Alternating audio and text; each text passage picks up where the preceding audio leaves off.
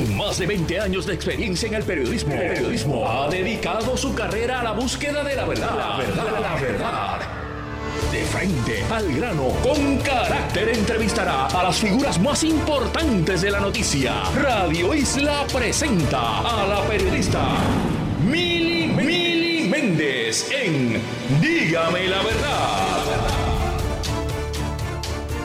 Muy buenos días Puerto Rico, bienvenidos a otra edición de Dígame la Verdad por Radio Isla 1320. Gracias por conectar y bueno, ya eh, está cogiendo forma eh, el tema político partidista. Se supone que en horas de la tarde eh, la comisionada residente estará presentando un mensaje en las principales televisoras del país y, y, a través de sus redes sociales. Ya su director de campaña lo estuvo adelantando y así ella lo ha adelantado también en sus redes sociales Mire, señores, todo apunta a que sí, en efecto, van a haber primarias, no hay que, no hay que ¿verdad? Eh, tener una bolita de cristal para eso. Eh, la comisionada residente, como explicó esta mañana la ex alcaldesa de San Juan, Carmen Yolín, ha sido muy astuta en, en este, en manejar eh, hacer, manejar el tema de hacer este anuncio y que, que, hemos estado hablando ¿verdad? sobre este tema. Así que hoy a las 5 y 22, eh, cuando los principales noticiarios del país están al aire, se va a estar haciendo este anuncio de manera formal. Ya ayer ustedes escucharon aquí al Contralor Electoral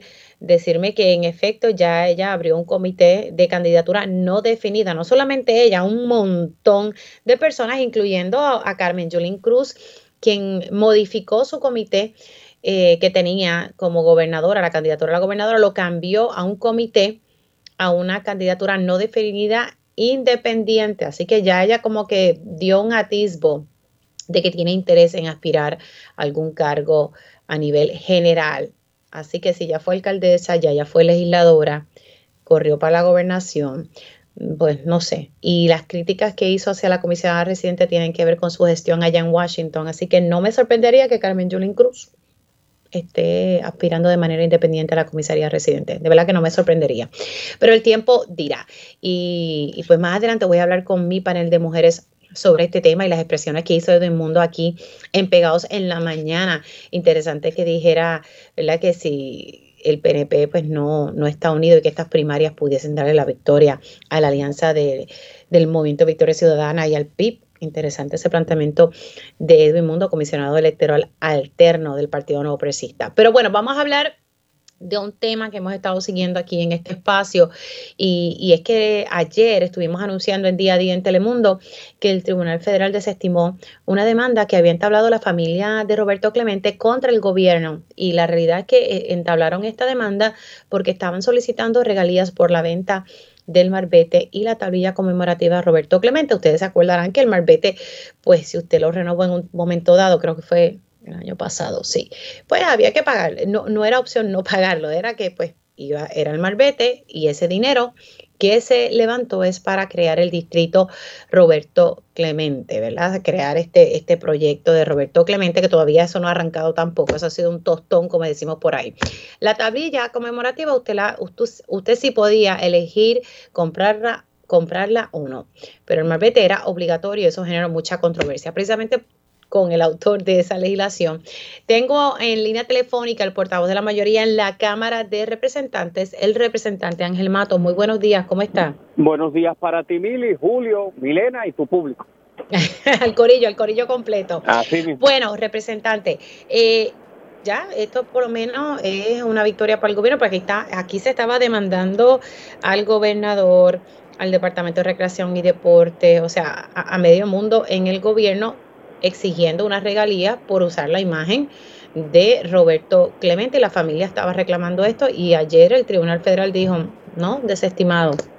Así es, Mili. Eh, eh, Roberto Clemente Properties Inc., el brazo comercial con fines de lucro de la familia Clemente, había presentado una demanda de 45 millones de dólares al gobernador y a varios jefes de agencia en su carácter personal y en su carácter oficial reclamando regalías y daños por 45 millones por la alegada venta, y digo alegada venta del malvete y la tablilla conmemorativa.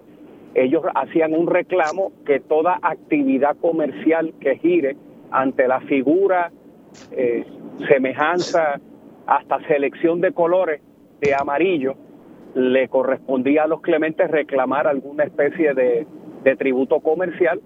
El tribunal resolvió que el gobierno nunca tuvo intención de lucro y que los gobiernos tienen inmunidad a la hora de usar imágenes para fines no comerciales.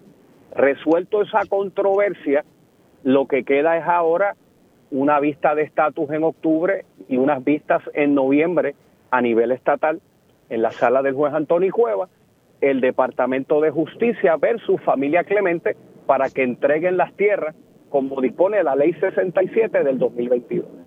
O sea, e-, ese, ese detalle de a nivel estatal que lo hemos dialogado en múltiples ocasiones todavía no se ha resuelto. O sea, eso todavía se pudo, se pudo entrar a los terrenos, eso sí, ¿verdad? Claro, bueno, se pudo entrar a, entrar a los terrenos porque a resumen, cuando la administración de tierra solicita las llaves para cumplir con la ley, pues la familia Clemente se niega, se acude al tribunal el tribunal emite una orden que permitió a la Administración de Tierras entrar para hacer la mesura y el primer inventario de necesidades de esas 400 cuerdas. Eh, esos documentos ya se entregaron al tribunal. Después hubo un, un baile de mociones, de deposiciones que ya han expirado y lo que queda es una vista con antelación al juicio en King. Es que tengo miedo de decir domingo otra vez, me parece que el 17 o 18 de, ahora, el mes de octubre, y temprano en noviembre un juicio. ¿Cuántos días? No debería pasar esto más de dos o tres semanas porque se ha adelantado mucho en etapa de, emociones, ¿no? Y el juez va a resolver.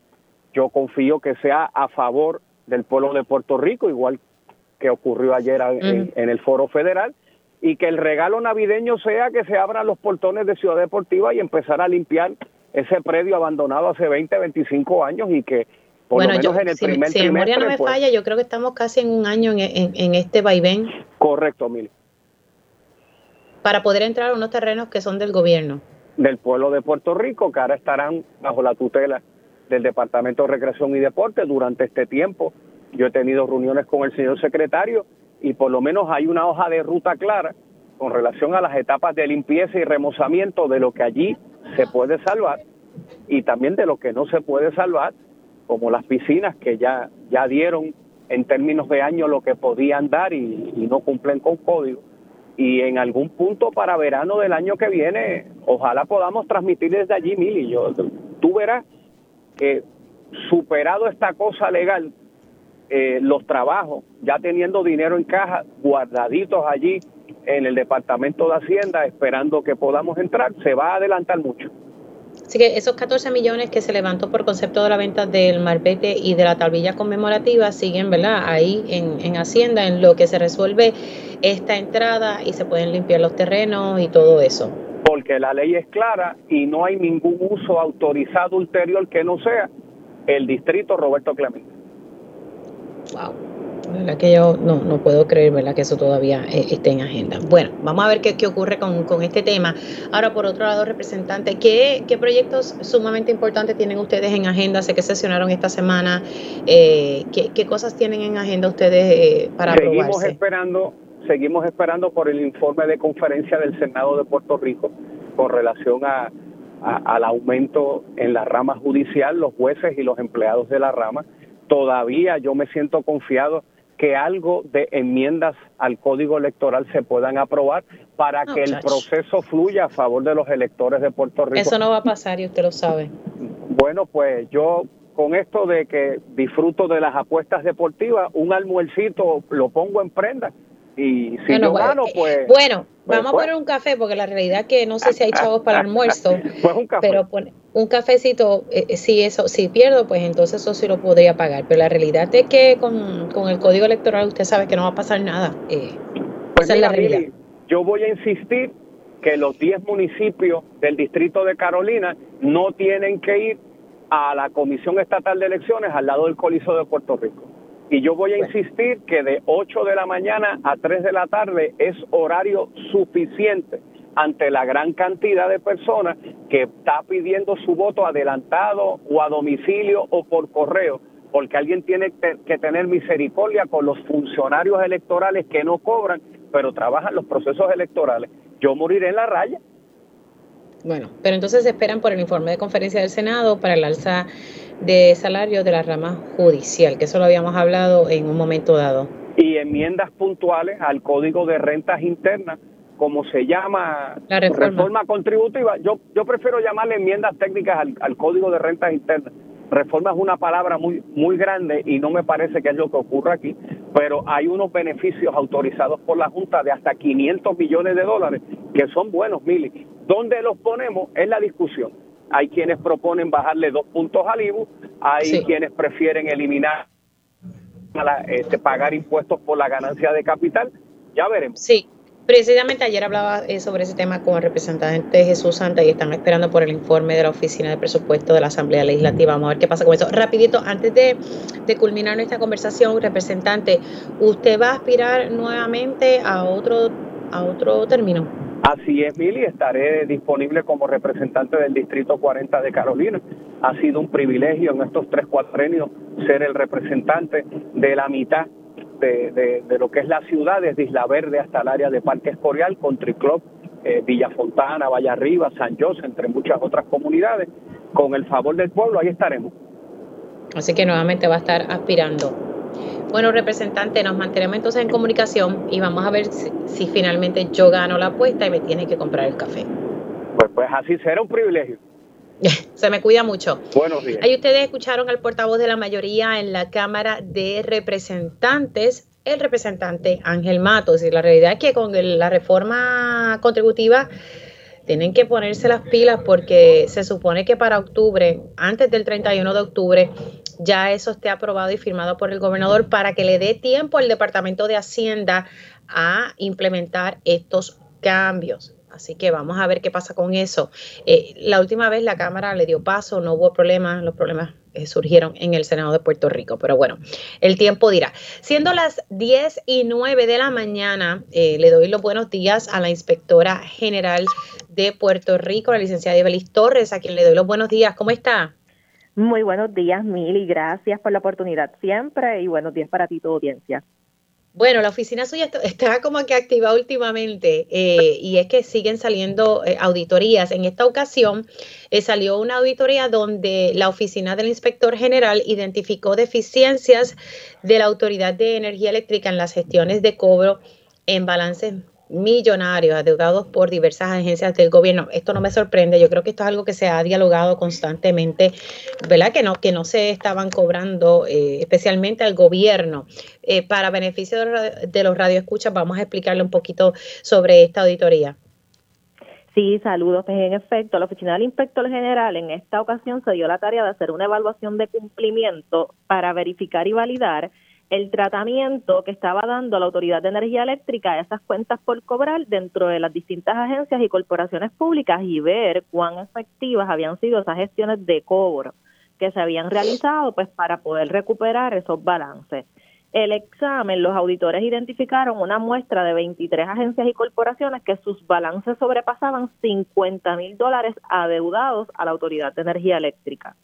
De esos balances estamos hablando de que en esas 23 corporaciones y agencias hay cerca de 200 millones de dólares adeudados, donde se demostró que la autoridad no había hecho gestiones de cobro asertivas durante los pasados años y previo a que el operador privado tomara control de la autoridad. Más allá de eso, también el informe desprende que otra de las interrogantes era quién se quedaba con esos balances de deuda. La evidencia documental recopilada, el, intercambio de comunicaciones entre el operador privado y la autoridad demuestra que la autoridad es quien mantiene la responsabilidad de ahora continuar el recobro de los balances que adeudan las distintas agencias y las corporaciones públicas. Así que estamos hablando. Pero un momento, antes que continúe, para tener un detalle claro, o sea, eh, estas, eh, las, de, ¿verdad? las deudas, las deudas que, que ya estaban pendientes eh, antes de que entrara Luma, tiene que seguir la Autoridad de Energía Eléctrica cobrándolas. Exactamente, durante el proceso de examen, esa fue uno de los asuntos que pudieron validar los auditores de la Oficina del Inspector General, quien tenía la responsabilidad ahora de poder recobrar el dinero de esos balances millonarios que deben las distintas agencias o corporaciones. Pues claro, pero de la deuda nueva, ¿le toca a Luma? Por ejemplo, deuda nueva con las agencias de gobierno, ¿le tocaría entonces a Luma ahora? A, partir de que el operador tomó eh, control de la autoridad, ya la responsabilidad se cede al operador, pero hasta que el operador tomó control, o sea, hasta, hasta la fecha de mayo del 2021, entonces es la autoridad, pero esos balances están en sus libros contables, no, esa deuda sigue con la Autoridad de Energía Eléctrica y son ellos los que tienen la responsabilidad. Ahora porque recordamos que la autoridad sigue operando, la Autoridad de Energía Eléctrica no ha dejado de operar, que eso es algo importante, sigue en funcionamiento como una corporación pública. Y en ese funcionamiento que tiene esa corporación pública que sigue activa y operando, pues tiene una responsabilidad de recobrar ese dinero de parte de las agencias y corporaciones, que verdad también es importante destacar que esta muestra refleja los balances mayores de 50 mil pero entonces quiere decir que sí hay entidades que han pagado los balances a la autoridad. La pregunta es por qué otras no.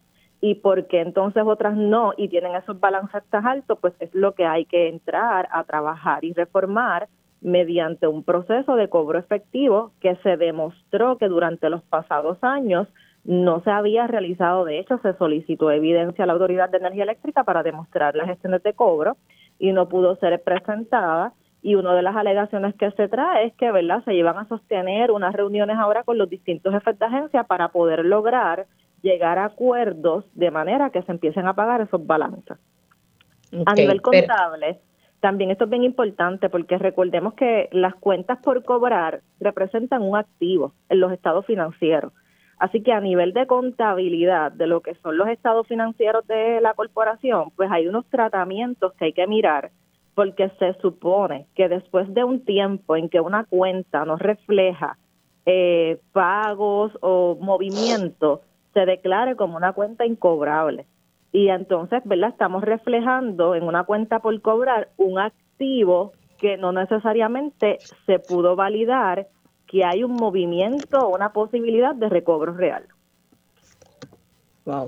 Ahora le voy a leer, porque ayer cuando surge esta información, la Autoridad de Energía Eléctrica eh, emitió una expresión, en este caso eh, el ingeniero Josué Colón, quien todavía sigue a cargo de la Autoridad de Energía Eléctrica.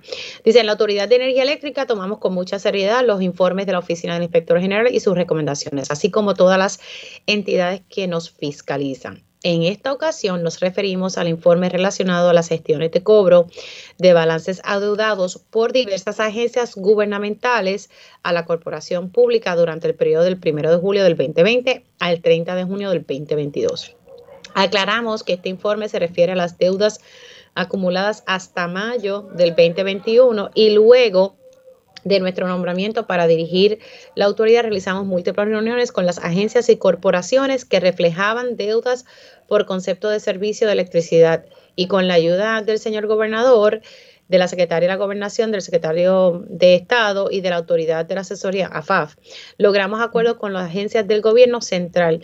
Ahora le pregunto yo, ¿esos acuerdos se están, se están cumpliendo? ¿En efecto se están emitiendo esos pagos? No sé si eso, ¿verdad? Ustedes lo, lo tienen ahí en, eh, Eso que responde el ingeniero es bien importante porque es precisamente lo que valida la, intervención, que los acuerdos que los que se estaban llegando, eh, pues pueden ser acuerdos verbales, no acuerdos escritos, para poder entonces mm. asegurar el recobro de esos, eh, ¿verdad? De, esos balances. Así que una de las eh, precisamente recomendaciones que hace la Oficina del Inspector General es que se realicen acuerdos escritos y que se registren debidamente en la Oficina del Contralor como manda la ley para hacer, ¿verdad?, un, contrato entre las partes para poder eh, eh, recobrar el dinero. Nosotros, pues, ¿verdad? La recomendación que se hace es que se formalice. De hecho, ya hubo un, eh, una evaluación de dos acuerdos que fueron pactados y otro de los aspectos es que, pues, que no fue registrado y que no necesariamente se presenta evidencia de que se están cumpliendo con los pagos.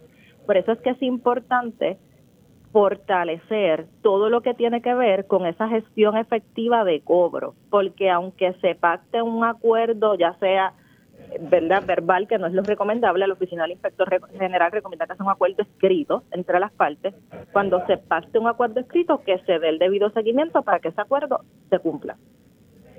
Ok, o que, pero ya entonces ustedes eh, eh, tienen, tienden a, sentarse con la autoridad y cuando hay estos señalamientos eh, se hacen esas recomendaciones, o sea que ya estas recomendaciones se le hicieron al director de energía eléctrica.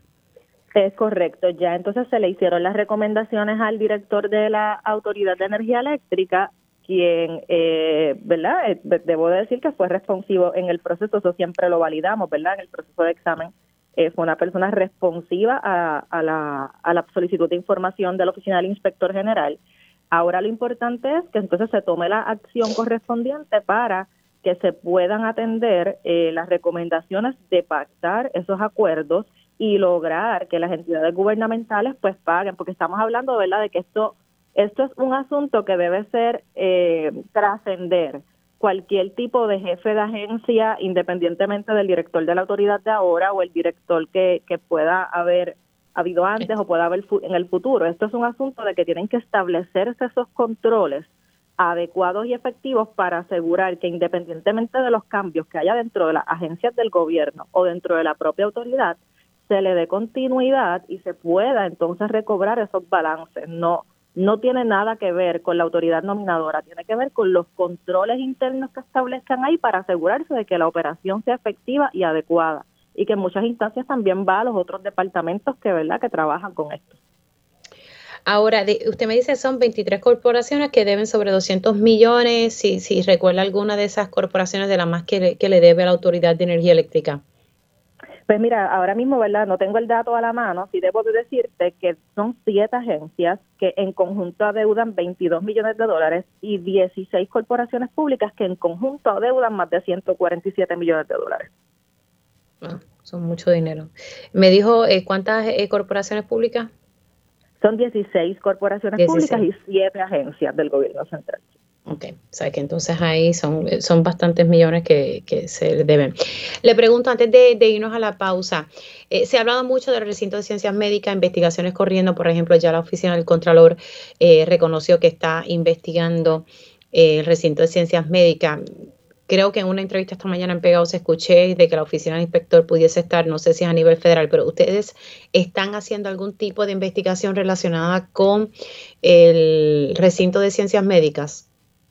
Bueno, debo de aclarar que la Universidad de Puerto Rico solicitó, posterior a la creación de la Oficina del Inspector General, una enmienda de ley para ser excluidos de la jurisdicción de la Oficina del Inspector General. Así que eh, la Asamblea Legislativa determinó aprobar esa enmienda de ley, eh, ¿verdad? Esa enmienda, perdón, y finalmente eh, se firmó como una ley por el eh, entonces gobernador, así que se excluyó a la universidad de la jurisdicción de la Oficina del Inspector General y eh, pues por ese, ¿verdad? Por ese particular, pues entonces la oficina no tendría jurisdicción para poder evaluar los asuntos relacionados a, la universidad, pero fue un asunto de solicitud que hizo la propia universidad para ser excluidos de, la jurisdicción de la OIG. Sí, que tal vez eh, si la oficina hubiese podido estar realizando investigaciones activas sobre la Universidad de Puerto Rico, pero eh, una enmienda en la legislación no le da a usted jurisdicción en la Universidad de Puerto Rico. Exacto, que es lo que ha pasado con las entidades que han solicitado exclusión de la ley, que pues lamentablemente desconocemos eh, qué es lo que verdad está ocurriendo a nivel de auditoría interna o los resultados de auditoría. De hecho, la Universidad de Puerto Rico tiene un eh, mantuvo su división de auditoría interna y sería interesante pues poder evaluar qué informes, si alguno, se ha trabajado allí eh, y evaluaciones correspondientes a todos los procesos que se están trabajando. Esa precisamente es la pertinencia de que la Oficina del Inspector General tenga esa independencia y objetividad que ahora, pues como el caso mismo de energía eléctrica, energía eléctrica bajo las disposiciones de la Ley 15, podemos ver los resultados de los procesos que se hacen porque se dio transparencia mediante la creación de la Ley 15 y la transferencia de esas unidades de auditoría interna a la Oficina del Inspector General. ¿Qué otra agencia pidió ser excluida? Eh, solicitó ser excluida la Autoridad de Carreteras y Transportación, que recientemente también hablamos sobre un informe, eh, ¿verdad?, con unas deficiencias en, la autoridad. Eh, solicitó ser excluida la Corporación del Fondo del Seguro del Estado. solicitó ser excluido básicamente la corporación, la autoridad, fuera de la jurisdicción y el alcance, está también la Oficina de Gerencia y Presupuesto. Así que, eh, y la oficina del el caño, eh, del enlace del caño Martín Peña y de la península de Cantera. Así que básicamente bajo las disposiciones del artículo eh, 4 y 11 de la ley, esas son las entidades que quedan bajo la excluidas de la jurisdicción del Oficial Inspector Claro, carreteras lo solicitó, pero con todo eso usted hizo un informe sobre carreteras y editó. Eh, ahí aclaro, ¿verdad?, que el artículo 11 dispone que ellos retuvieron la unidad de auditoría interna, pero no se perdió la jurisdicción de fiscalizar de la Oficina del Inspector General. Eso fue un asunto que en nuestro memorial explicativo nosotros le presentamos a la Asamblea Legislativa, la importancia de mantener la jurisdicción y pues agraciadamente en este caso eh, mantuvimos en el caso de la universidad que bajo las disposiciones del artículo 4 queda expresamente excluida de la jurisdicción de la OIG. Mm. Bueno, muchas gracias por haber entrado unos minutitos aquí en Digamos la Verdad. Cuídese mucho. Gracias, igual usted. Cuídese mucho. Siempre un placer como no, la licenciada Belis Torres, inspectora, inspectora general, eh, hablando un poco sobre la auditoría que hizo recientemente la Oficina de Inspector General sobre las deficiencias eh, de la Autoridad de Energía Eléctrica para cobrar balances pendientes eh, de ahora, ¿verdad? Desde junio del 2021, ahora le toca eso a Luma, pero de las cuentas pendientes por cobrar, todavía la responsabilidad sigue siendo de la Autoridad de Energía Eléctrica sobre deuda vieja, deuda que data de, de, mayo 2021 hacia atrás. Y estamos hablando de 20 corporaciones que deben sobre 200 millones de dólares, 7 agencias con 22 millones y 16 corporaciones públicas que deben 147. Nosotros hacemos una pausa y regresamos en breve. Conéctate a radioisla.tv para ver las reacciones de las entrevistas en vivo. En vivo. Esto es Dígame la verdad con Mili y ya estamos de regreso aquí en Dígame la Verdad por Radio Isla 1320. Les saluda Mili Méndez. Gracias por conectar. Esta semana, eh, por lo menos ayer, eh, salió esta noticia eh, sobre la posible venta de la casona en el balneario de Vega Baja, alegadamente, ¿verdad? Por parte del municipio de Vega Baja. y se sostiene de que esto está en una zona marítimo terrestre. El alcalde esta mañana dio unas expresiones bastante interesantes. Algo que dejó claro es que él, si tiene que sacar del contrato eh, que se realizó de arrendamiento, que creo que era para 30, 35 años, eh, que estaría dispuesto a eliminar la opción de compra que está puesto en el, en el contrato. Eh, por lo menos quedó en ese compromiso en Pegados en la mañana. Yo quiero eh, poder poner gran parte de lo que dijo el alcalde para poder dialogar con mi próximo invitado, que es el legislador municipal que representa al Movimiento Victoria Ciudadana en el municipio de, Vega Baja. Y yo creo que este tema va a dar mucho de qué hablar, porque el alcalde, si mi memoria no me falla, creo que comentó de que, que esto no estaba calificado como una zona marítimo terrestre, entonces que tendría que el municipio hacer este esfuerzo. Pero eh, vamos a ver, pero vamos a escuchar qué fue lo que dijo el alcalde aquí en Radio Isla 1320. Abre esa puerta, sin embargo, vuelvo y me reafirmo en que la intención de la administración municipal no es venderlo. ¿Y por qué, verdad, soy tan enfático en, lo mismo? Porque yo era legislador municipal para la década del 90 cuando se adquieren todas estas propiedades y di el visto bueno precisamente para adquirir eh, la propiedad a favor del municipio. Así que no voy ahora, eh, que estoy en la posición de alcalde, a dar un, un, visto bueno, por decirlo así, para devolverle la, la playa a un privado. Mire, alcalde, ¿por cuánto tiempo es este contrato de arrendamiento? Este eh, contrato de arrendamiento es a 30 años a 30 años, claro. que hagan la inversión, que es considerable, sobre 6 millones de dólares.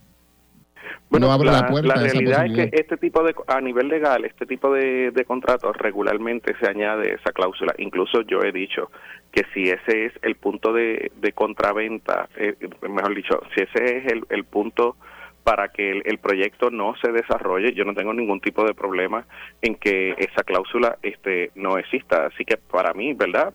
¿Verdad? Mi palabra eh, vale muchísimo porque es lo, único que nos queda a todos y cada uno de nosotros y si ese es el, el issue, que verdad no creo porque se ha dicho que si la zona marítimo terrestre etcétera según la información que nosotros tenemos hoy pero es que no está en la zona marítimo terrestre y adicional este a ello pues se envió una carta al Departamento de Recursos Naturales. Según la información que tengo, lo que va a bajar de recursos naturales es que nosotros somos los que tenemos que contratar el agrimensor para que diga si está o no está en la zona marítimo terrestre y pues si eso es así, pues el municipio va a hacer lo propio. O sea que en esta etapa todavía no, no, hay certeza sobre si está en la zona marítimo terrestre. Eso está por verse. Bueno, por lo menos en la información del, de la página del Departamento de Recursos Naturales y Ambientales eh, se dice que no está en la zona marítimo terrestre. Sí, pero, no, no es el no es el no es el caso, no es el caso. Vale, entonces usted dice que si tiene que quitar esa cláusula la quitaría sí, Con, eso no hay ningún tipo, con eso no hay ningún tipo de problema. Incluso yo tengo 20 días para aprobar o vetar el, el proyecto. Así que en ese sentido, ¿verdad? Hoy tenemos una, una reunión. Eh, en breve vamos a tener otra otra reunión con expertos en el en el tema eh, y verdad vamos a coger las recomendaciones que ellos nos, nos den con relación al particular pero algo quiero dejar claro y aprovecho la oportunidad que me estás dando Julio para varias cosas número uno que todo el mundo esté claro que la playa de Vega Baja no se vende. Número dos, que el uso y disfrute de la playa Puerto Nuevo, única playa bandera azul administrada por un municipio, tampoco está eh, en juego, que por el contrario, lo que se va a hacer es lo que se ha hecho hasta el, presente, eh, mejorar las, las facilidades y seguir salvaguardando el uso y disfrute de todo el mundo. Y usted se compromete con los vecinos de Vega, de Vega Baja que va a quitar ese lenguaje del contrato. Ha sido mi palabra y me sostengo. Bueno, ustedes escucharon ahí, quise ponerle gran parte eh, de los sonidos que se trabajaron desde la redacción para que tengan un poco el contexto completo. Tengo ya en línea telefónica a Edwin Marrero, legislador municipal del Movimiento Victoria Ciudadana, allí en, en la legislatura municipal de Vega Baja. Buenos días, señor Marrero. Saludos, muy buenos días, Mili. Gracias por la oportunidad que me brindas de poder expresarme. Bueno, ¿Qué le parece lo que dijo el alcalde? Porque por lo menos eh, está abriendo la puerta de que si esta cláusula dentro del contrato que dice que abre la puerta a una compraventa, porque es un contrato de alquiler a 30 años a un ente privado, eh, ¿verdad? Eh, para la casona en Vega Baja, pero le está abierto a eliminar e, esa cláusula del contrato. ¿Qué le parece este cambio? Eh, bueno, ¿qué me parece las expresiones del alcalde en cuanto a ese cambio? Sin duda alguna, eh, Mili, una vez más estamos viendo al Ejecutivo Municipal eh, encontrándose con problemas luego de que toma la decisión sin contar con la participación ciudadana. Pasó exactamente lo mismo hace unos meses con un salón que era propiedad de la comunidad de Almirante Sur, que, porque hay un contrato de por medio, ¿verdad?, que de alquiler en una escuela abandonada que le pertenece al municipio, y no consultó con la comunidad, quería en efecto eh, darle esa escuela a otra entidad privada y tuvo que echar hacia atrás cuando se dio con la, con la comunidad protestando. Pasa exactamente lo mismo. Se repite la historia con el caso de la playa, cuando el señor Ejecutivo Municipal, sin hacer vistas públicas, sin contar con los residentes de Puerto Nuevo, de Vega Baja y las personas que visitan el balneario, toma decisiones. Aquí vemos la irresponsabilidad una vez más de tomar de decisiones de la legislatura municipal, también Mili, sin tener los elementos completos eh, al día de, de, de, pasar el proyecto de ordenanza número 46 que busca rentar y vender a largo plazo la casona en Vega Baja. ¿Por qué te digo esto? Hoy conocemos los detalles de, del contrato desde ayer en varias entrevistas que le ha tenido que dar el alcalde a los medios de comunicación gracias a que la comunidad se expresó ese día en la legislatura y ha estado consistentemente pidiéndole la información al alcalde, es que hoy tenemos varios detalles del contrato y y lo que tenemos es de la palabra del alcalde porque nadie ha leído ese contrato. Nosotros en la legislatura municipal no tuvimos la oportunidad de poder tener de evidencia el contrato ni los detalles que quiera hacer Melau Holding, que es la compañía que se llevó la subasta con la casona en Vega Baja. Así que tenemos una vez más a la legislatura municipal avalando y dándole nuevamente un cheque en blanco al alcalde para tomar decisiones de, de, de aquellas decisiones que ni tan siquiera nosotros sabemos cuáles van a ser y esa es la realidad del asunto. Yo te aseguro, Mili, que si la comunidad no llega a estar allí en la legislatura municipal y no se expresa y los medios de comunicación no estuvieran comunicándose constantemente como lo han hecho en las últimas 24 horas con el señor Ejecutivo Municipal, nada de esto hubiera salido a la luz y esto pasa desapercibido. Pero entonces, en efecto, se aprobó esta, esta resolución en la legislatura municipal. Se aprobó y se aprobó con el lenguaje. Por eso me sorprende una misma, vuelvo y repito, y es una. Él dice que tiene 20 días para, para hacer el cambio. Habría que entonces, ¿verdad? Como que forzar que eso en efecto se dé. No, le, le, le corrijo eso no tiene 20 días para hacer el cambio. Si hay quiere hacer un cambio, tiene que volver a someter el proyecto enmendado para que entonces pueda bueno, ser solo que usted escuchó lo que él 20 Días, por eso, tiene 20 días para vetar la medida, no para hacer un cambio, porque la medida se aprobó la noche del de, de la en donde tuvimos reunida la legislatura municipal, esa medida se aprobó con el lenguaje actual, que hoy por hoy el lenguaje actual es que la casona de la playa Puerto Nuevo, que está en zona marítimo terrestre, que está en el balneario de nuestra ciudad, está alquilada con opción a compra a Melau Holding. Eso es lo que tenemos hoy aprobado por la legislatura municipal. Sí, que eh, eh, entonces tiene 20 días para vetarla. Correcto, tiene 20 días para vetarla. Que es ¿Y qué van a hacer allí? ¿Qué es lo que va a hacer Melau Holding? Pues mira, como te mencioné anteriormente, si tú me preguntas a mí, yo no te sabría decir según las palabras del alcalde. ¿Por qué no te sabría decir? Porque como te mencioné anteriormente, ninguna evidencia se sometió a la legislatura municipal que no sea solamente el proyecto de ordenanza número 46, no adjuntaron el contrato, no adjuntaron eh, incluso una carta que había de, de, parte del contratista, de parte de la corporación, no estaba el día en que nos hicieron la convocatoria, que fue el viernes de la semana pasada. Vinieron a añadirla a última hora en la legislatura. O sea que aquí vemos una vez más, vuelvo y te repito, cómo se avala un proyecto sin tener los elementos del contrato.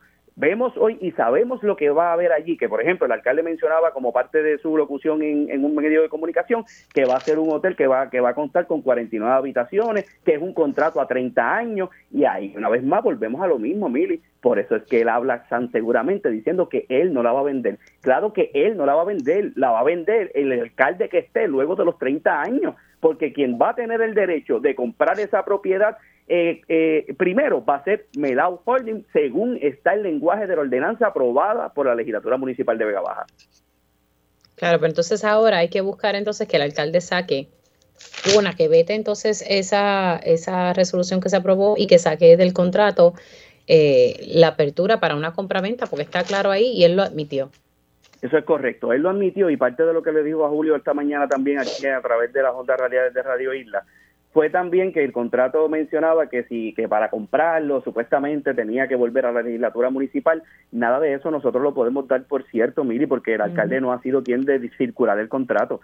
Parte de nuestra ejecutoria en el día de hoy, como parte de nuestra fiscalización en la legislatura municipal, es solicitarle a la secretaria de la legislatura que en efecto se nos envíe el contrato y todo lo que tiene que ver con esta, esta movilización que se está haciendo para tratar de privatizar un pedazo de la playa Puerto Nuevo. Y es bien importante, Mili, que la gente tenga en consideración que el alcalde menciona que no está en zona marítimo terrestre. Eso es falso. Cualquier persona, no, no, más, no hay que tener el expertise para tú pararte en, esa casona y saber que está dentro de la zona marítimo terrestre. Solamente con ver la fotografía es más que suficiente. Claro, por supuesto, o sea, por favor tenemos precedentes sobre esto ya desde hace muchísimos años en Puerto Rico. Hemos visto la destrucción de nuestro medio ambiente. ¿Cómo, cómo el alcalde dice que, él no sabe si está en la zona marítimo terrestre y, ahora, última hora, porque la comunidad se lo pidió, le está pidiendo entonces eh, eh, a, recursos naturales que delimite la zona marítimo terrestre? Ven acá, Mili, esa gestión no era pertinente hacerla antes de aprobar esta medida, que verdaderamente todo esto se tuviera sobre la mesa, incluso como decía Ricardo Laureano, tener también una declaración de impacto ambiental que es importante en todo este asunto y tampoco el alcalde ha sido quien de mencionar si va a haber un estudio de impacto ambiental eh, eh, con este proyecto. Todas esas preguntas y obviamente todos esos requerimientos nosotros los vamos a estar haciendo como parte de nuestra fiscalización. Gracias por entrar con nosotros, Marrero. Nos mantiene al tanto de lo que se desarrolle, porque, ¿verdad? Aquí hay tela eh, y yo creo que este va, va, a seguir dando de qué hablar este escenario sobre qué va a pasar con la casona en el balneario de Vega Baja. Se me cuida mucho. Nosotros hacemos una pausa aquí en Dígame la Verdad por Radio Isla 1320 y luego vamos a estar eh, dialogando con el representante Jesús Hernández. Conéctate a radioisla.tv para ver las reacciones de las entrevistas en vivo. En vivo. Esto es Dígame la Verdad con Mili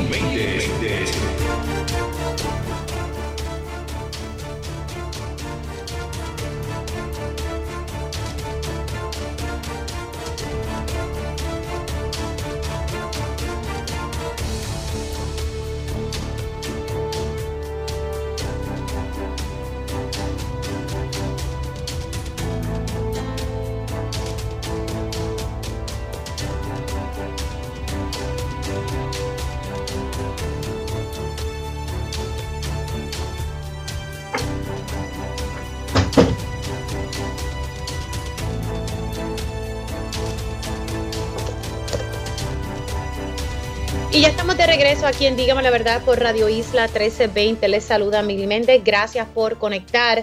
Vamos a hablar ahora, eh, porque ha generado mucha noticia, el hecho, ¿verdad?, de que Genera PR eh, ha pagado bonos de 200 mil a sus ejecutivos. Eh, además, ha, trascendido públicamente que aumentaron salarios y muchas personas pues tienen miedo de que esto a la larga sea pasado a los clientes en un momento dado la factura. Y precisamente quiero conectar con el representante Jesús Hernández. Él es ahora el, representante que está a cargo de la Comisión de Asuntos Energéticos, de la Alianza, la, comisión que tiene un nombre larguísimo, pero toca los temas energéticos y precisamente eh, estará pidiendo cuentas a Genera precisamente sobre este tema, entre otros. Le doy los buenos días al representante Jesús Hernández. ¿Cómo está? Buenos días, Mili. Gracias a Dios estoy bien. ¿Cómo tú estás? Todo bien, gracias a Dios. En efecto, cuando se dice que se le van a pedir cuentas, usted va a estar haciendo una, una vista pública a este o, va a solicitar documentos a Genera PR, representante. Eso es correcto, Mili. El próximo lunes eh, vamos a estar citando en vista pública a Genera PR junto al negociado de energía eh, basado verdad en el en el comunicado que salió donde eh, hubo una otorgación de bonos de 200 mil para ejecutivos y aumentos de salario hasta un 200 por ciento eh, para nosotros como cámara y para este servidor es completamente inaceptable. Así que vamos a estar citando ambas partes. Número uno para discutir la resolución que emitió el negociado de energía y obviamente para hacer las preguntas que responda al pueblo de Puerto Rico eh, el por qué se otorgaron estos bonos, eh, eh, tomando en consideración que hace apenas una semana atrás Luma había notificado de que iba a pedir un aumento a la tarifa de luz, basado en que había hablado de, que habían habido un, incremento en los costos de combustible. Claro, y, esa, ese aumento en, el combustible genera, ¿verdad? Lo, lo, confirma y es Luma, a Luma, ¿verdad? Quien, quien le toca entonces hacer esta petición ante el negociado, que no más seguro e, ese aumento el primero de octubre viene. Eso tiene que anunciarse a no más tardar, ¿verdad? Este viernes por parte del negociado. O sea que uno ve eso y uno dice, pues espérate, ¿cómo se justifican estos bonos eh, si de momento me van a aumentar la, la luz? Definitivamente, yo creo que eso, eso es parte de lo que nosotros estamos buscando. Nosotros desde que asumimos la presidencia de la de la comisión hay unos puntos importantes que, que, queríamos tocar, que era el alto costo de la energía, la dependencia de combustibles fósiles y la adaptación de infraestructura existente. Y, y, básicamente en eso, Mili, la semana pasada yo estuve en Washington DC con el presidente de la Cámara y un grupo de legisladores abordando no tan solo el tema del SNAP, sino también hablamos temas críticos que están relacionados a la crisis energética que enfrentamos. Así que nosotros estamos comprometidos en atender estos asuntos con alta prioridad y vamos a citar a la Genera para que rinda cuenta del por qué en esta etapa tan crítica eh, se están otorgando bonos eh, a ciertas personas. Ahora, esta, eh, esta citación del lunes, ¿es a una vista pública, vista ejecutiva? Es una vista pública y va a ser en las audiencias 1, en la Cámara de Representantes. Ok, vista pública, audiencia. ¿Y ya le han confirmado su participación, representante? Al momento genera, ya se le entregó, eh, el negociador de energía estamos esperando la confirmación de su asistencia, así que nosotros esperamos que ambos cuerpos, ¿verdad?, este, eh, estén presentes porque es importante que le rindan cuenta, ¿verdad?, al país de, las de las cosas que están sucediendo. Eh, usted es representante del distrito 26 eh, y, usted también eh, busca iniciar una investigación sobre Luma y los apagones y los trabajos de reparación en ese distrito. ¿Con qué usted se ha encontrado? O ¿qué retos tiene el distrito 26, los municipios que abarca? En torno, ¿verdad? Estos apagones que, que, son a diario ahora, porque esa es la realidad, son a diario. Cada rato yo voy a buscar a mi hija a la escuela y, está el generador encendido. O sea, es, es, como que el pan nuestro de cada día. Eso es correcto. Ciertamente el lunes pasado, en sesión, eh, radiqué la resolución de la Cámara 1051 y va enfocado en hacer una investigación abarcadora con relación a las condiciones de infraestructura, el mantenimiento de la misma y la calidad del servicio que brinda Luma en los municipios de Villalba, Orocovi, Cuamo y Barranquita, que son los que represento. Allí básicamente el, el desganche es la luz del día, los cambios de foco, ahí hay mucho poste en condiciones eh, bastante deterioradas. Eh, ya yo había tenido una reunión con el presidente Luma hace unas semanas atrás cuando asumí la presidencia de la, de la comisión y fue uno de los puntos que le, que le pude abordar en la reunión, pero ahora, ¿verdad? Vamos a hacer una resolución de la Cámara para atacarlo, eh, hacer vistas públicas de ser necesario, eh, hacer vistas oculares, porque me interesa que ellos vayan, vean cómo está la situación, y que nos garantice mediante un plan eh, a qué a qué tiempo vamos a estar viendo cambios en cuestión de lo que es el desganche, eh, los cambios de foco y los cambios de poste que tanto afectan el servicio energético de la gente de la montaña, que tú sabes que, Mili, eh, siempre hay muchas querellas sin atenderse y eso es algo que, que el área de la montaña cuando ocurren eh, efectos o ocurren eventos atmosféricos, que ahora mismo este weekend por ahí viene un evento atmosférico, Mili, y la y, la, y la, ha tenido un movimiento de traslación que ha cambiado y no sabemos si viene o no viene, así que a mí me preocupa que el área de la montaña que siempre queda rezagada eh, no tengamos eh, una infraestructura sólida para poder atender estos eventos atmosféricos. Dentro de esa investigación, no sé si usted va a estar indagando ante el hecho, y esto me lo han denunciado eh, constantemente en, en el programa en televisión en día a día, las personas de que tú sometes una querella a Luma sobre X o Y problema de momento vas a darle seguimiento y te dicen, no, esa querella está cerrada, tiene que abrir otra. Entonces, yo he tenido casos de personas que tienen como 10 querellas, 10 números distintos, y al final del día no se resuelve el asunto. porque si una persona somete una querella sobre un asunto, porque es que se cierra automáticamente y entonces de nuevo la gente tiene que estar ¿verdad? llamando nuevamente o oyendo de manera presencial a las oficinas de Luma. O sea, eso es un dolor de cabeza. Yo no sé si sus constituyentes se lo han dicho en su distrito. Sí, definitivamente ha sido, yo me he encontrado con situaciones donde una persona ha radicado la querella en 10 ocasiones porque no ha habido respuesta. Entonces, eso fue una de las cosas que le traímos a, a, los ejecutivos de Luma, de que la comunicación debería eh, mejorar drásticamente y, la, y las ejecuciones.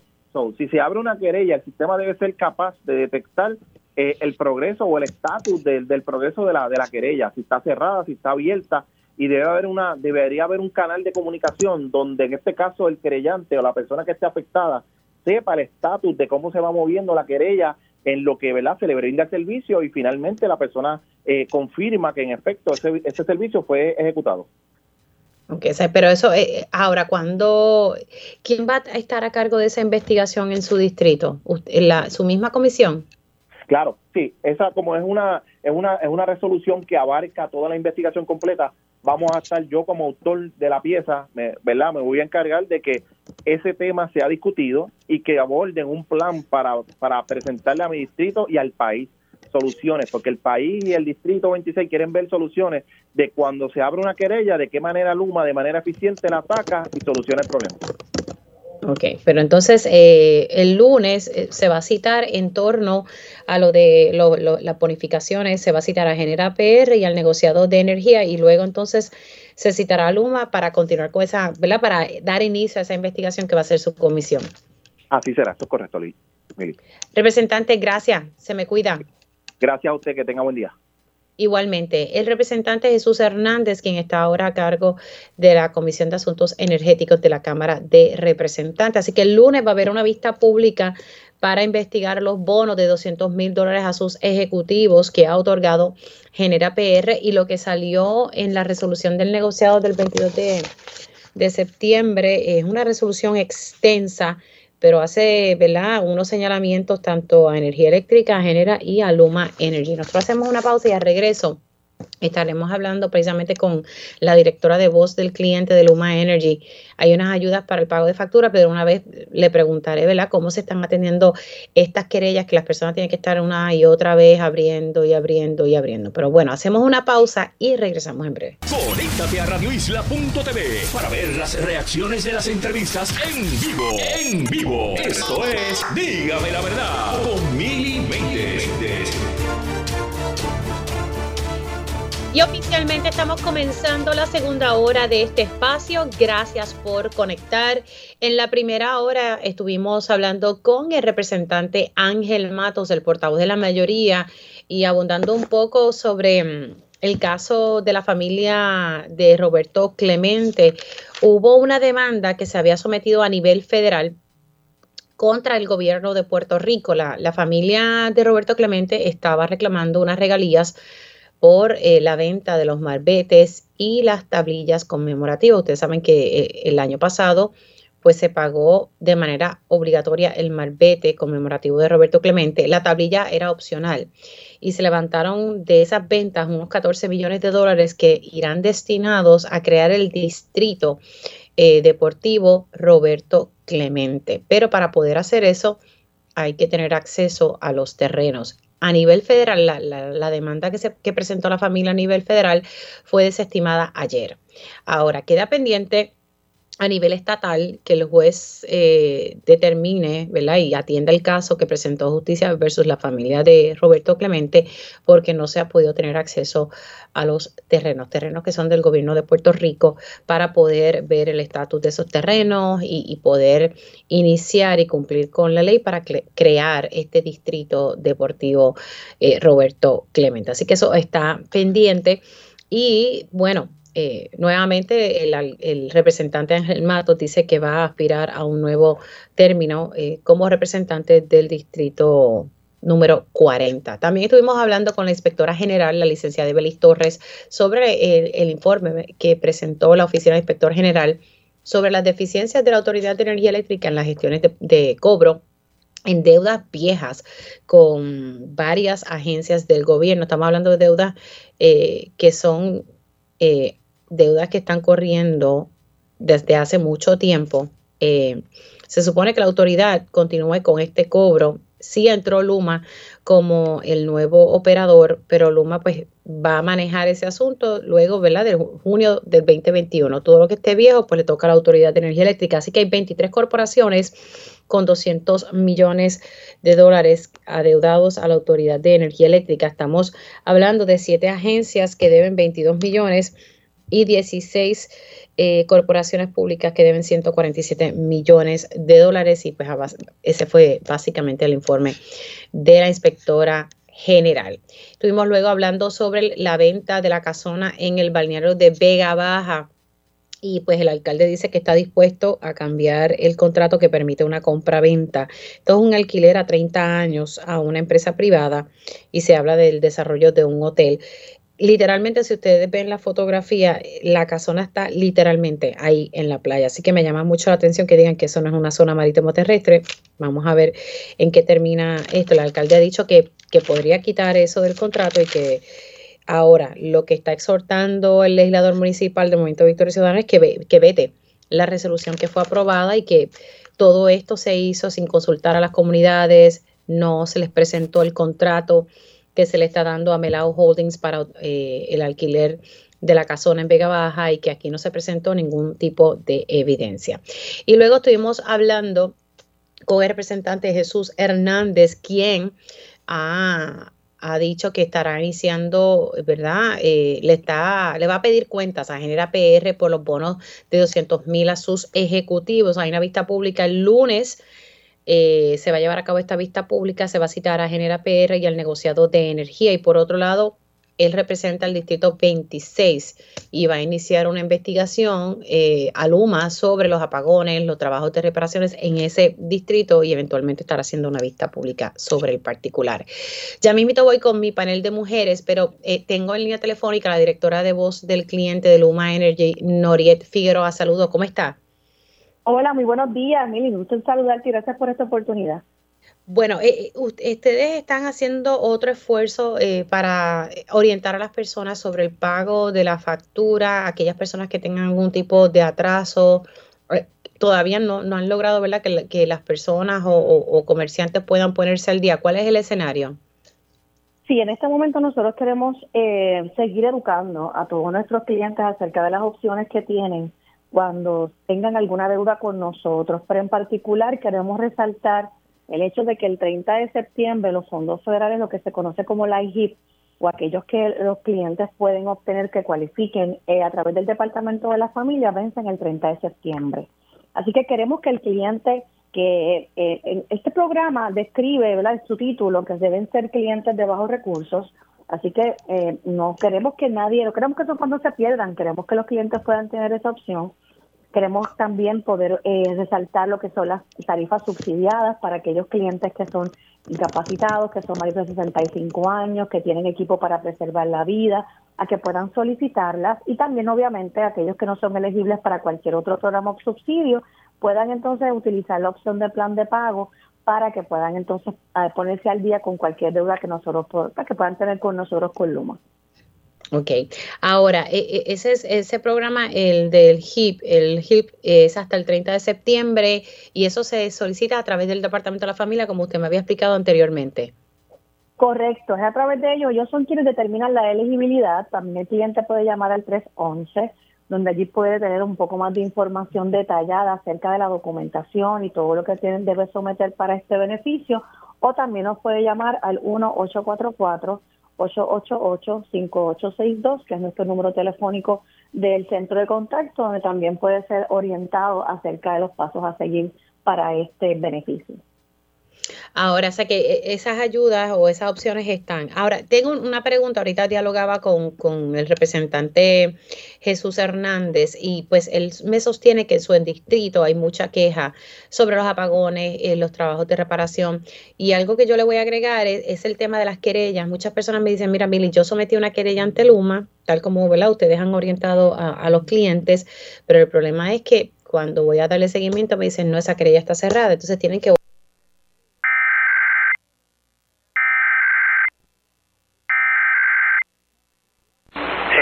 Nacional de Meteorología en San Juan interrumpe la programación regular de esta emisora para realizar la prueba semanal del sistema de alerta en emergencias para Puerto Rico y las Islas Vírgenes estadounidenses. Durante situaciones de emergencias, esta alarma será activada. La prueba se realiza los miércoles entre las 11 y 12 del mediodía, si las condiciones del tiempo lo permiten. De no ser así, se llevará a cabo el próximo día con buen tiempo. The National Weather Service in San Juan has interrupted the normal broadcast to conduct a weekly test of the emergency alert system for Puerto Rico and the U.S. Virgin Islands. During emergency situation, this alarm will be activated. It is conducted every Wednesday between 11 and 12 noon. If weather conditions are unfavorable, the test will be done the next good weather day. Now, return to our regular programming. Ahora regresamos a nuestra programación regular.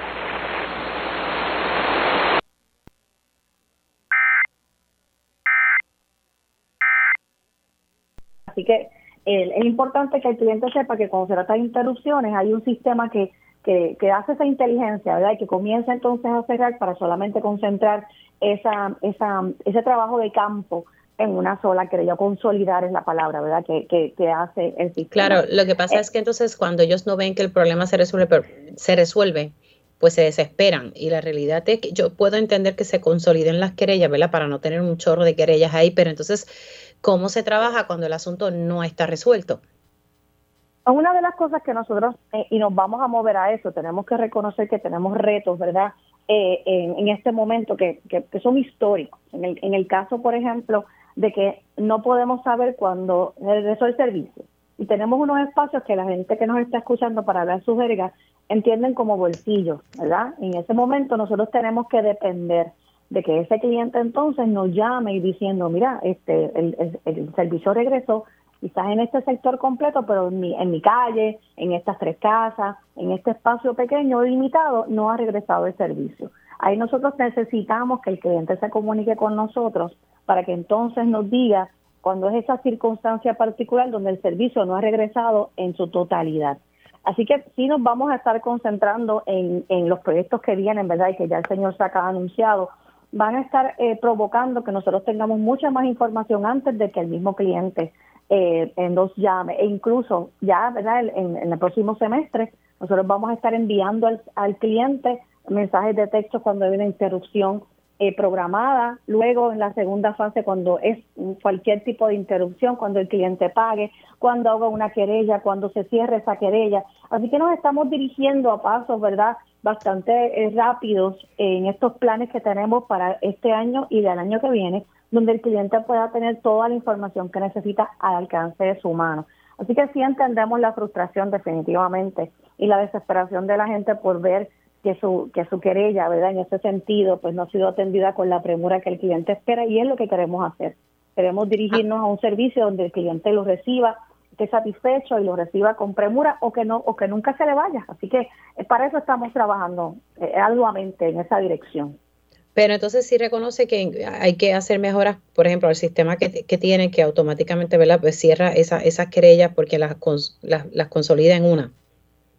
No, definitivamente nosotros tenemos que ampliarlo. De hecho, nosotros heredamos todas estas plataformas, ¿verdad? De energía eléctrica y como le, cuando le digo histórico es porque realmente eh, así era que, eh, que se trabajaba también. Pero nosotros estamos implementando nueva tecnología que nos permita eliminar todos esos retos y desafíos que tenemos en este momento con la única dirección de que el cliente cada vez esté más satisfecho. Así que definitivamente son plataformas que vamos a estar sustituyendo, que vamos a estar mejorando y que cada vez el cliente va a ir sintiendo, ¿verdad?, que, que su voz cada vez está escuchada más rápidamente y atendida con mucha más premura. Eh, muchas gracias por estar con nosotros, Nori Figueroa. Cuídese mucho. Sí, usted también. Gracias por la oportunidad. Como no, la directora de voz del cliente de Luma Energy. Eh, esta ayuda del HIP, que es para las personas, ¿verdad?, que, que están o alquilando eh, para poder pagar, tienen que ser personas de escasos recursos. Eso se solicita a través del Departamento de la Familia.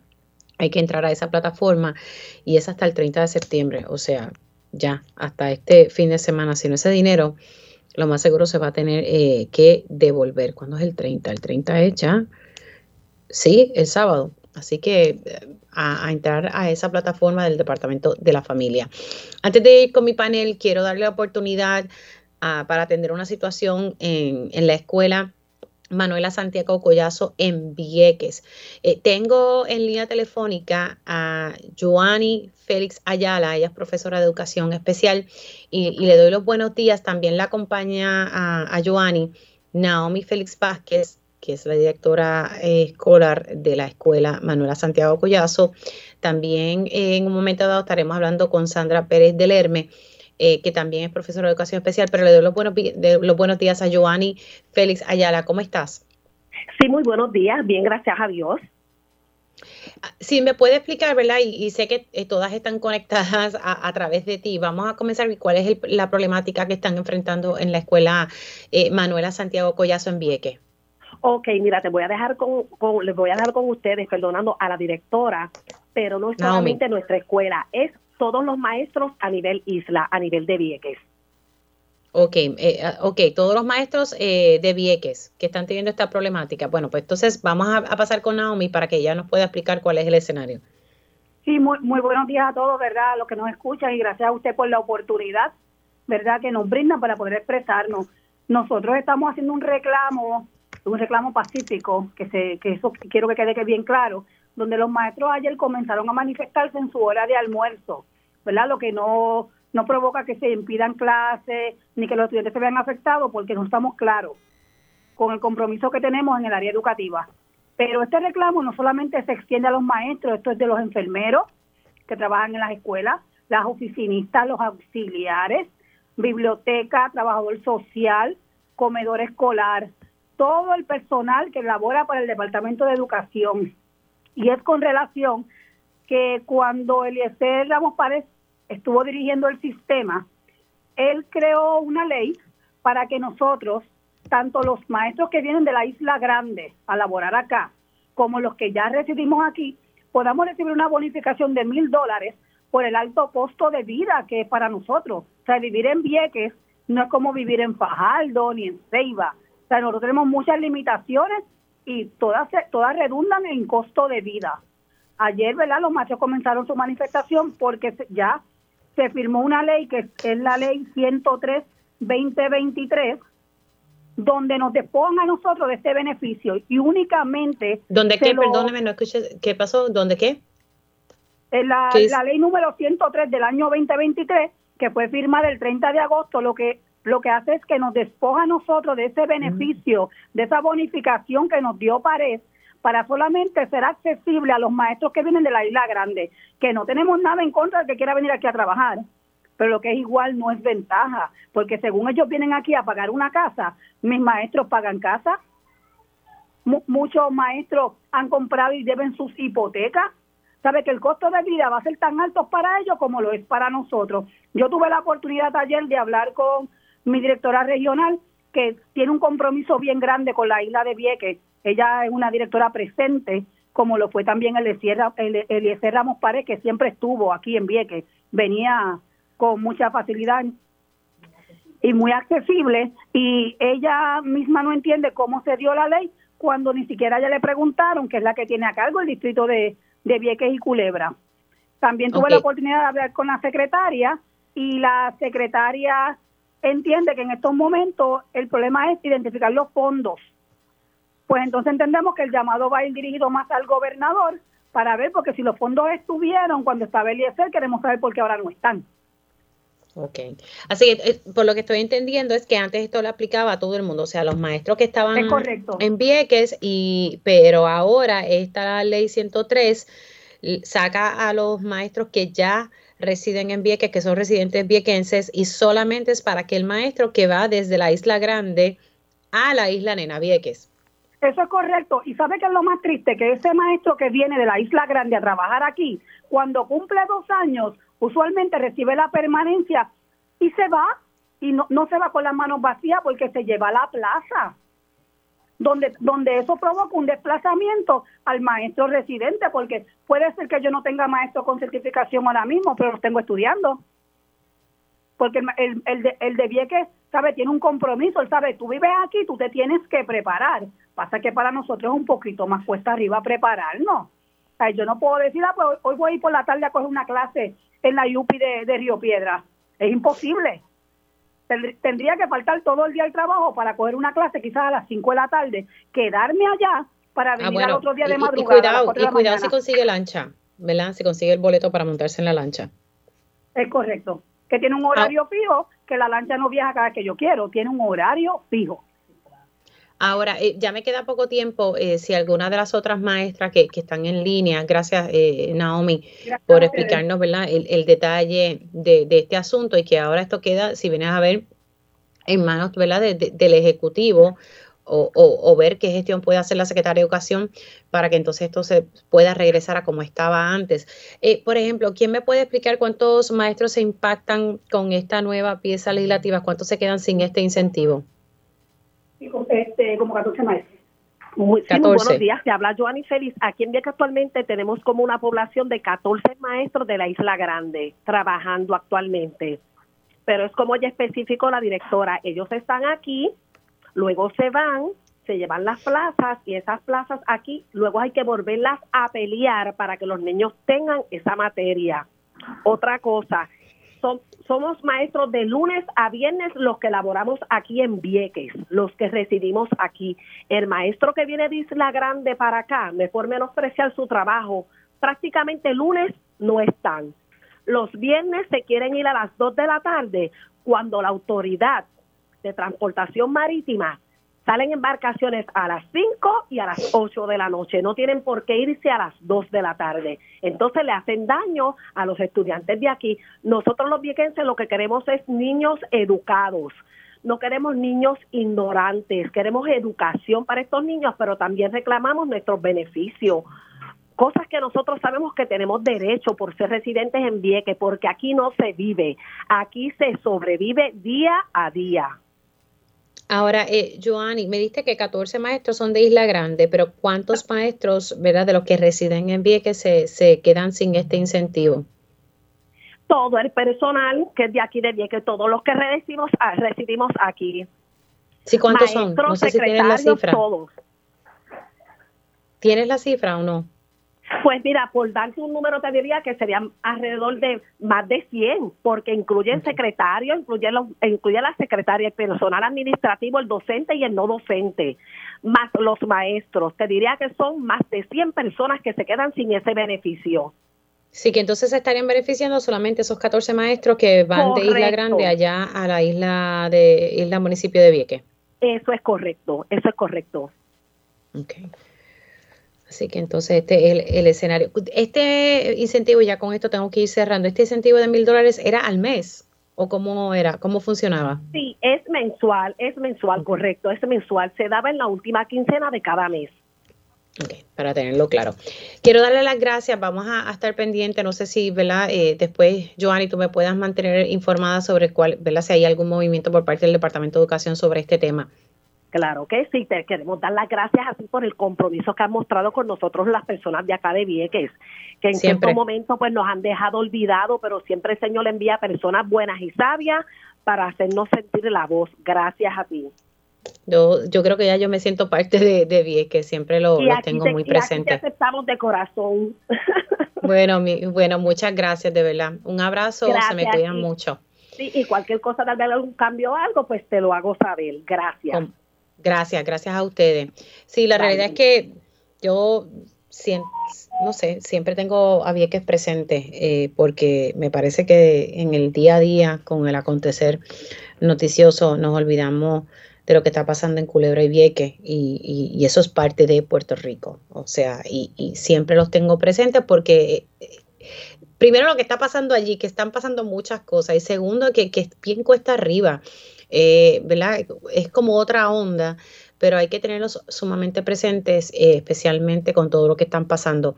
Eh, voy con mi panel de mujeres, las voy a presentar en mi próximo segmento para cumplir con, con, la pausa, pero voy a estar dialogando con, las chicas sobre varios temas. Jennifer González va a hacer su anuncio, Edwin Mundo dice unas expresiones ahí que, que me dejaron ahí como con, con la quija abierta, pero bueno, ya mismito vengo con mi panel de mujeres.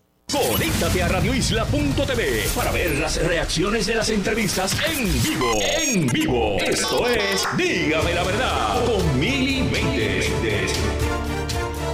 Y ya estamos de regreso aquí en Dígame la verdad por Radio Isla 1320. Voy con mi panel de mujeres. Ellas llegan a defender firmemente su postura ante los asuntos del país. Ahora, llega nuestro panel de mujeres en Dígame la verdad. Y ya tengo a mi panel de mujeres que está integrado por Eda López. Buenos días, Eda, ¿cómo estás? Buenos días, mi querida, a ti, a las compañeras y a la radio audiencia. Y tengo a la senadora Ana Irma Rivera Lacen. Buenos días, Ana Irma, ¿cómo estás? Muy buenos días eh, a todas las radiones, a, ti y, a las compañeras. Bueno, voy a comenzar con los temas políticos porque la verdad que está pasando mucho, está pasando un montón. Eh, voy, eh, excuso a, Carmen Lebrón que está en sala y, pues no, no puede entrar en este momento, pero quiero hablar sobre lo que ya todos sabemos que va a ocurrir, es que Jennifer González va a anunciar que va a correr para la gobernación y van a haber primarias y el domingo pues lo anuncia el gobernador Pedro Pierluisi, pero yo quiero que ustedes escuchen el sonido de Edwin Mundo eh, y que me den su análisis sobre lo que él dijo en Pegaos en la mañana. Vamos a escuchar lo que dijo el comisionado electoral alterno del Partido Nuevo Progresista, Edwin Mundo.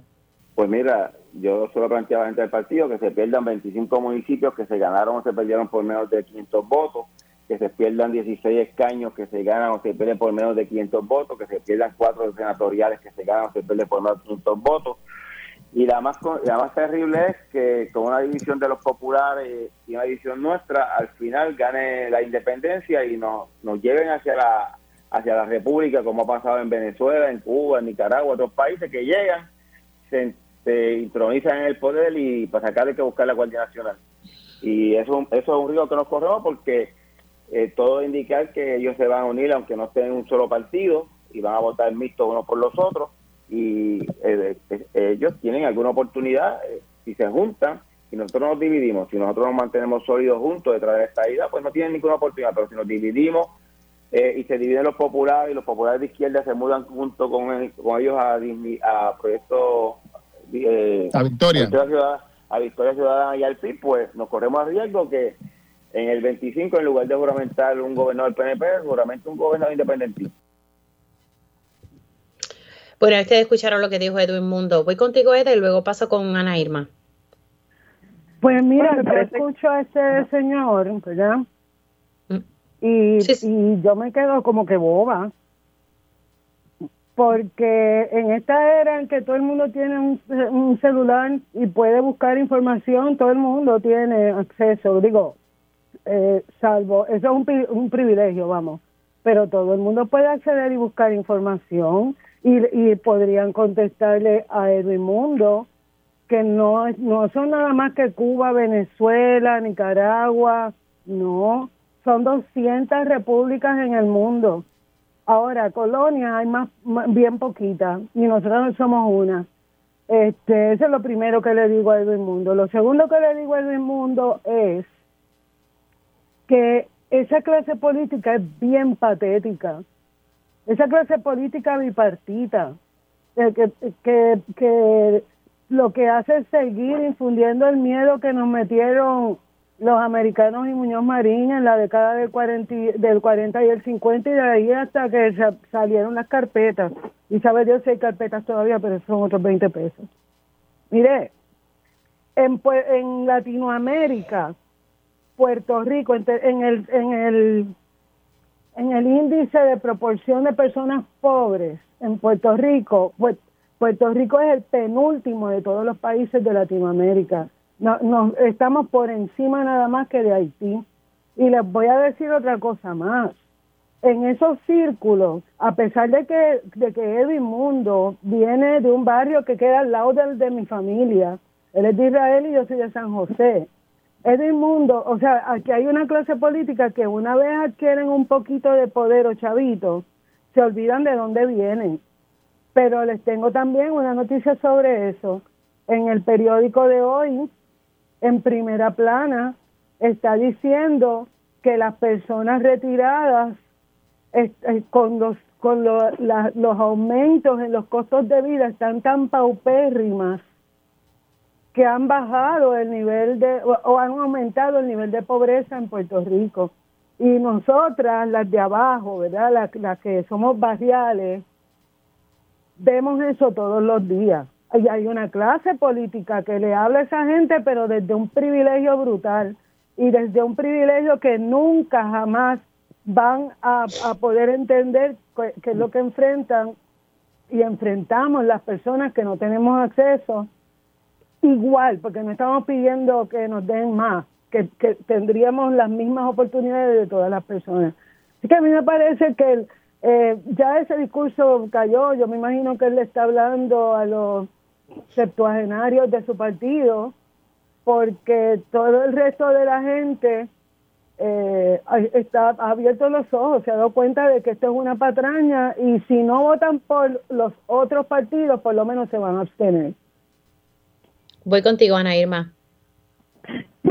Sí, eh, yo creo que el mundo está tratando de mantener cohesión a base del discurso tradicional del miedo eh, a todos estos estereotipos de que por ahí vienen los comunistas, eh, que yo siempre que lo escucho, pues siempre digo, bueno, esto es un discurso tradicional de la Guerra Fría, hay gente que, que no sabe ni siquiera qué es eso, eh, casi como si todavía estuviera el muro de Berlín, etcétera. Eh, y estoy hablando de ejemplos que mucha gente ni siquiera entiende lo que es, pero es un estereotipo de que mencionas comunismo, mencionas independencia, mencionas izquierda, mencionas esos estereotipos y se supone que con eso la gente pierde. Y él los utiliza eh, eh, ante la posibilidad de que la gente de su partido, alguna gente que no está necesariamente de acuerdo con las decisiones que están tomando, eh, vean hacia otras posibilidades de partidos o simplemente se queden en su casa el día de las elecciones. A mí lo que me parece es que él está reconociendo con esto que lo que la gente está viendo en las elecciones ya no es el tema de que si van a ir a las elecciones a votar por los partidos a base de las preferencias de estatus político, que es lo que tradicionalmente el Partido No Progresista ha girado eh, a favor con eso, al punto de que cuando creen que la cosa no les va a funcionar, pues se ponen a hacer encuestas de opinión sobre el tema del estatus el mismo día de las elecciones para atraer ese voto eh, sobre el tema del estatus político, en el caso de ellos, sobre el tema de la estabilidad, y atraer ese voto solo por ese tema y no necesariamente por los otros temas que afectan, como decía Eda, la calidad de vida de la gente. Yo creo que en las elecciones pasadas y las próximas, lo que va a estar en controversia no es qué es lo que las personas quieren para el estatus político de Puerto Rico, independientemente de que yo creo que hay un consenso de que Puerto Rico es una colonia y que tenemos que resolver ese asunto. Pero que no es en esa no es lo que va a estar en la controversia de las elecciones. Lo que va a estar en la controversia de las elecciones es cuál es la visión del mundo que queremos, cuál es la visión del país que queremos. Eh, y Edwin Mundo sabe que la razón por la cual existe toda esta diversidad ahora mismo en la, en la legislatura eh, es una diversidad que muestra que las personas están buscando respuestas a problemas del día a día, a problemas que le afectan la calidad de vida y a una visión de mundo. Por eso es que no es el estatus, lo que va a estar en las próximas elecciones es la visión de mundo que queremos de Puerto Rico. ¿Cuál es ese, ese país que queremos? ¿Cuáles son las soluciones que queremos? Y sobre todo, eso que están manejando de si Puerto Rico es un país conservador, un país más liberal, ese tipo de cosas, esas son las discusiones que vamos a estar viendo en las elecciones. Ahora, en el minutos que me quedan, ¿qué les parece? Eh, a las 35 me tengo que ir, tengo dos minutitos. ¿Qué les parece esto del alcalde de San Sebastián? El alcalde de San Sebastián abandona las filas del PNP. Pronto se va a estar afiliando a Proyecto Dignidad y hasta Proyecto Dignidad ha dicho, mira, eh, César Vázquez dijo, mira, yo me puedo echar a un lado y que si los números y si él así lo quiere, eh, que el alcalde de San Sebastián sea nuestro candidato a la gobernación. Eh, voy contigo, Nari, y me luego con Ida rapidito. Pues precisamente eso que acabas de decir es, lo que es un ejemplo de lo que yo acabo de decir. es un alcalde que dice que se está moviendo a un partido sumamente conservador, porque dice que el Partido No Progresista no es lo suficientemente conservador que es lo que él quiere. El problema que tiene el Partido No Progresista es que juega a ser demócrata y juega a ser republicano a la misma vez. Y hay dos visiones muy fuertes contradictorias. Eh, y entonces el, el asunto de, de este alcalde que dice que la parte que él quiere que prevalezca en el Partido No Progresista es la parte más conservadora, más recalcitrante, y usar ese adjetivo, eh, que esté en contra de todos los derechos de las mujeres, en contra de la comunidad LGBTIQ. De hecho, entiendo también que tiene una, una, una visión que a la larga la gente se va a dar cuenta que es una visión que, aunque en su, en su municipio él enfrentó, entre comillas, a la Junta, no creo que esa sea su visión como de enfrentar a la Junta en el caso de Puerto Rico como país completo. Así que lo que estamos hablando ahí es de quién es lo que espera, qué es la visión que él tiene para Puerto Rico y que no necesariamente tiene que ver con el estatus, porque en el proyecto de dignidad eh, no están trabajando eh, como prioridad el tema del estatus, aunque yo creo que tiene la misma posición nuestra de que Puerto Rico sí es una colonia. Así que para que tú veas que ese es un ejemplo exacto de lo que estoy diciendo, eso es lo que vamos a estar viendo, esa es la discusión que va a estar en las elecciones. ¿Cuál es el país que queremos? ¿Cuál es la visión del país que queremos? ¿Un país inclusivo? O un país que discrimina y a alguna gente les reconoce derechos y a otra gente no les reconoce derechos, eh, cuáles son las cosas realmente que afectan al país, cuáles son las garantías que van a tener de calidad de vida nuestra gente, la gente mayor, la gente que no es tan mayor, la, educación, la salud, esos son los temas que la gente quiere escuchar. Luma, que va a pasar por Luma, eh, se va a enfrentar o no a enfrentar a la Junta de Control Fiscal, todos esos son los temas que yo creo que van a estar en la discusión. Déjame hacer la pausa y de regreso voy con el turno de edad eh, sobre ¿verdad? estos cambios que estamos viendo y, que ahora se dice que quien fue la destituida delegada por la estadidad ahora también estaría pasando a filas de proyecto Dignidad. Hacemos una pausa y regreso con mi panel de mujeres en breve. Conéctate a radioisla.tv para ver las reacciones de las entrevistas en vivo. En vivo. Esto es Dígame la verdad con Mili y ya estamos de regreso aquí en Dígame la Verdad por Radio Isla 1320. Sigo con mi panel de mujeres integrado por Eda López y la senadora Ana Irma Rivera Lacen. Me quedé con el tema, ¿verdad?, que hemos observado eh, muchas figuras desafiliándose de partido. Por ejemplo, tuvimos a Luis Raúl Torres desafiliándose del PPD, Carmen Yolín Cruz, el alcalde de San Sebastián, quien ahora eh, no forma parte del Partido Nuevo Progresista y estaría afiliándose próximamente eh, con Proyecto Dignidad la destituida delegada congresional Elizabeth Torres eh, pues dice que ha tenido conversaciones con Proyecto Dignidad desde el año pasado para ingresar a sus filas. O sea, estamos viendo ¿verdad? unos cambios en, estas elecciones. Ana Irma Rivera Lacen ya se expresó sobre el particular. Paso el turno con, con Eda López.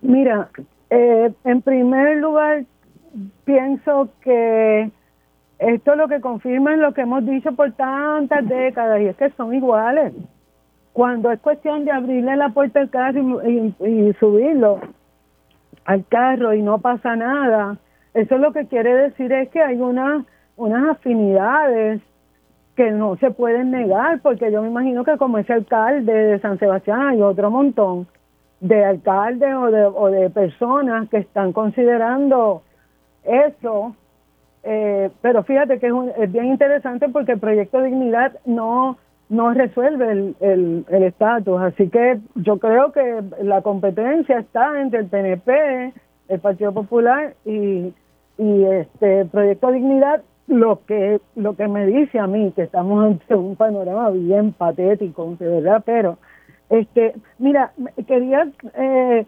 mencionar algo sobre, por ejemplo, las diferencias entre los demócratas y republicanos. Eh, y, y mi análisis no parte de lo que ellos son en Estados Unidos porque yo los vi allá, yo viví allá y los vi.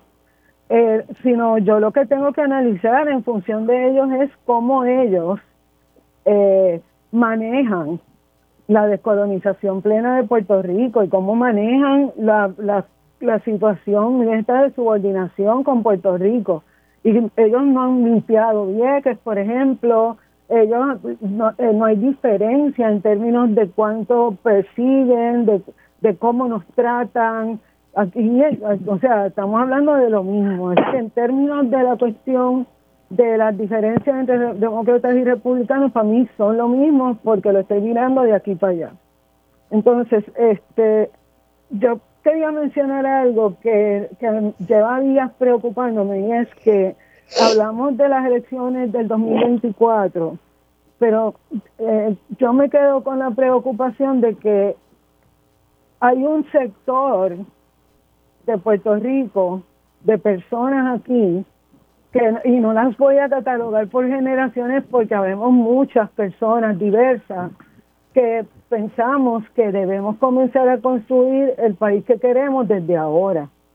Y esa gente tiene unas características que yo no veo a ninguno de los partidos dirigiéndose a esas personas. Y a medida que pasa el tiempo vamos siendo más, pero yo no veo, por ejemplo, propuestas sobre el antirracismo o, sobre real, realmente sobre la equidad, sobre, sobre transportación pública, por decir algo. Así que a mí me parece que para el 2024 los que vayan a correr en política deben pensar que la, la mayoría del pueblo es a la que le interesan esos temas que no tocan. Bueno, vamos a hablar que hoy va a ser un día bastante intenso con tanto anuncio eh, de aspiraciones eh, políticas. Quería tocar y en este quisiera eh, comenzar con Ana Irma en el tiempo que me queda. Ana Irma, ¿qué, información tienes acceso sobre los nombramientos de la Secretaría de Educación, el nombramiento de la Secretaría del Departamento de la Familia?